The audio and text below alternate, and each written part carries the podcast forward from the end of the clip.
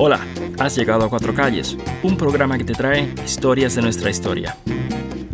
Acompáñame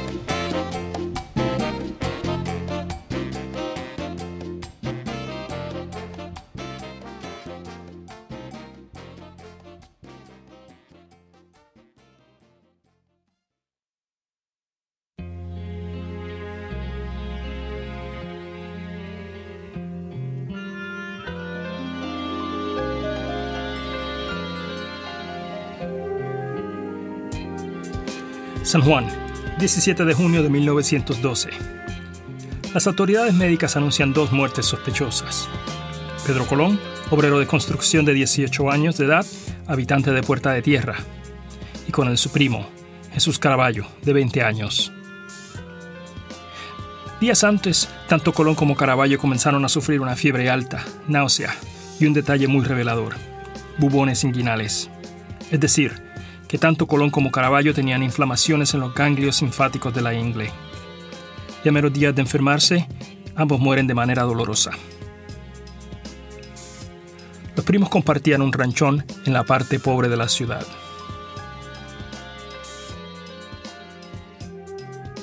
Y quizá pobre sea una palabra generosa.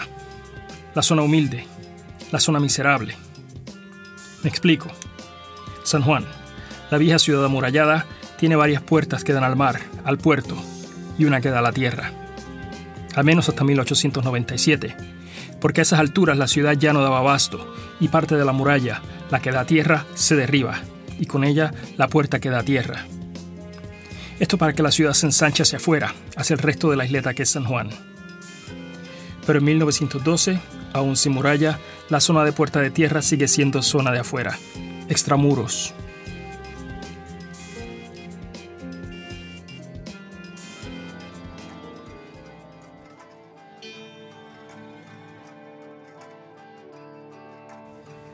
Pero decir puerta de tierra no es decir una sola cosa. Geográficamente son dos zonas distintas. La una, al norte, es la que queda entre la calle San Agustín, que es zona comercial en esa época, y la carrera municipal, que hoy se llama la Avenida Ponce de León. Aquí el terreno es alto, aquí el terreno da cara al mar, sopla una brisa saludable y el terreno es seco, no se inunda. No es que sea la zona más elegante, pero más o menos es decente. Aquí vivían artesanos, obreros especializados en la industria del tabaco y otras pequeñas manufacturas. Luego, la otra zona de Puerta de Tierra, la del sur, la que da a la bahía, de terrenos pantanosos que se inundan con la marea. Aquí están las comunidades de Hoyo Frío, Barrio Miranda, Salsipuedes. Los nombres no engañan.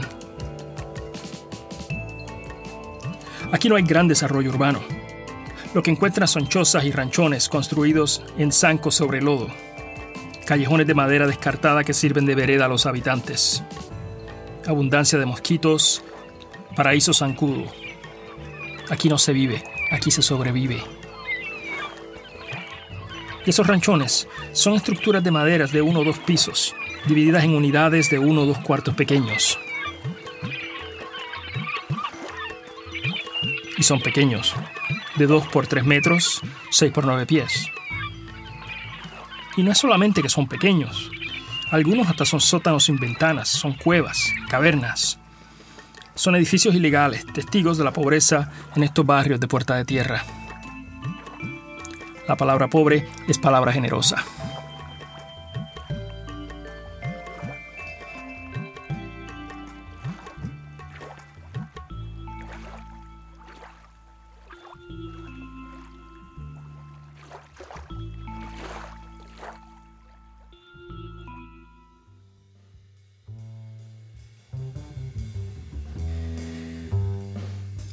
Mueren Colón y Caraballo. Las autoridades vacilan, pero la voz se riega. La peste bubónica anda suelta en San Juan. Y a los dos días, las autoridades no tienen más remedio que declarar estado de emergencia. Activan un cuerpo policíaco de sanidad, establecen nuevos reglamentos, preparan un hospital cuarentenario y se reúnen a diario para evaluar la situación. El resto de la isla se pone en atención.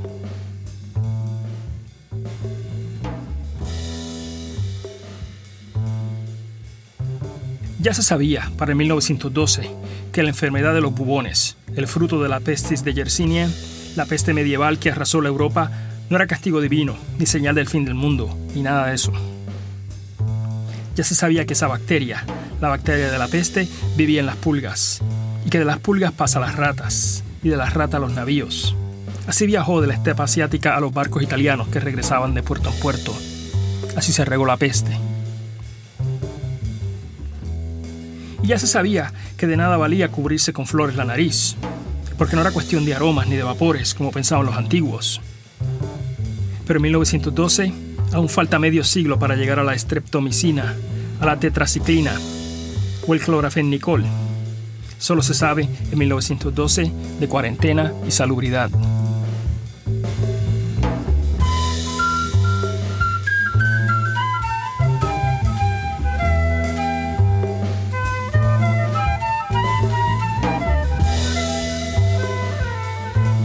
Las autoridades exigen que los residentes de San Juan pongan veneno para las ratas. Pero el problema es que los vecinos de estos barrios, como cuestión de subsistencia, crían gallinas. Han montado gallineros por donde puedan y las gallinas viven de picar el suelo. Y ahí, en el suelo, es precisamente donde se pone el veneno. Y sin las gallinas, la precaria dieta de estos vecinos pierde un componente muy importante. O sea, que el nuevo reglamento les presenta a los vecinos la opción entre hambre o enfermedad. Y esto no es opción pierdes o pierdes. Los vecinos protestan activa y pasivamente. Pretenden cumplir con el reglamento, pero no lo hacen. Las ratas no se envenenan. Entonces las autoridades deciden apretar más. Dictan que todos los perros y gatos deben tenerse atados o encerrados, porque los empleados de sanidad y la policía tienen órdenes de acabar con todos los perros o gatos realengos.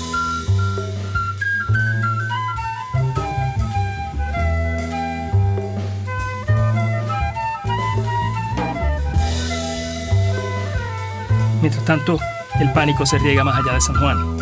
En Ponce, en el lapso de una semana se matan 600 perros. En San Juan, la cosa no es menos bárbara. Se reporta que los perros o se matan a garrotazos o los arrojan vivos a las hogueras. Dios nos coja confesado.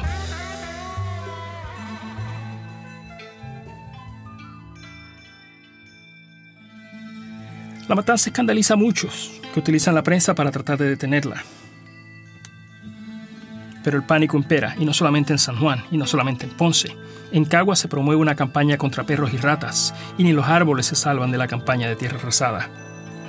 Lamentablemente, no se establece un sistema científico para identificar las poblaciones de ratas infestadas. Las ratas que se logran capturar simplemente se queman, sin hacérsele ninguna prueba bacteriológica.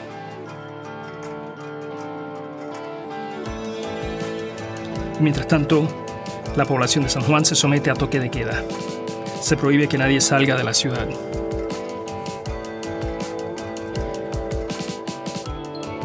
Otra cosa sucede, la inflación, tanto de productos como de mano de obra. Por ejemplo, la tarifa de jornaleros sube de 75 centavos a un dólar, el barril de cemento de 1,70 a 2,25 y la lata de petróleo de 75 a 90 centavos. Luego la campaña toma un perfil más agresivo aún donde se diagnostica un paciente, las autoridades declaran de forma draconiana que se quemen sus casas y sus pertenencias. Los enfermos se tienen que ir al hospital de cuarentena y su familia a la calle, a mudarse a casa de familiares, de amigos, de vecinos.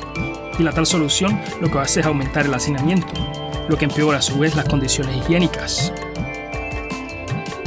Y esto, naturalmente, aumenta el número de ratas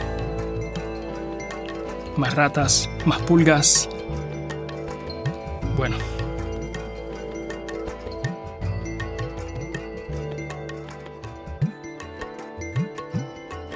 Sin incentivo, o mejor dicho, con el incentivo de la supervivencia de su familia y su propiedad, la gente deja de reportar los casos de la enfermedad. Los médicos de beneficencia se quejan que, tras declarada la plaga, apenas se les llama. Mientras se queman las casas de los pobres, de la masa paciente, la masa deshumanizada, mientras se encienden hogueras en puerta de tierra, en los sectores más adinerados se comienza la práctica del soborno, cosa que algún médico deshonesto cambie el diagnóstico de peste bubónica a pulmonía. Además, los propietarios de negocios pueden salvar sus inmuebles simplemente con pagar una multa, con desinfectar el lugar y con alterar las estructuras para cumplir con el código de sanidad.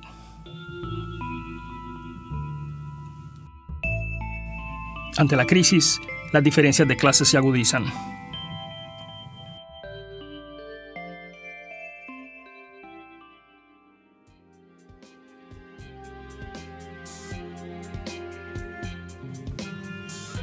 La plaga duró todo el verano, desde junio, siguiendo tras las lluvias hasta noviembre. Al final se documentaron 56 casos positivos, con 36 defunciones confirmadas. Esto nos refleja las muertes nunca reportadas. Algunas de estas víctimas fueron obreros del servicio de sanidad que arriesgaron sus vidas por la salud pública.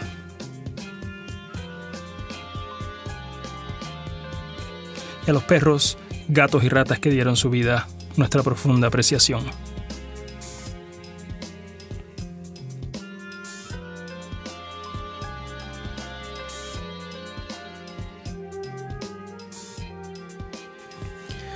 Gracias por escuchar este episodio de Cuatro Calles. Este episodio parte principalmente de la investigación de la historiadora Marlene Dupré. Además, consultamos la obra de los investigadores Ann Aníbal Sepúlveda Rivera y Silvia Álvarez Curbelo. La música es de Quetzal y de Siddhartha Corsus.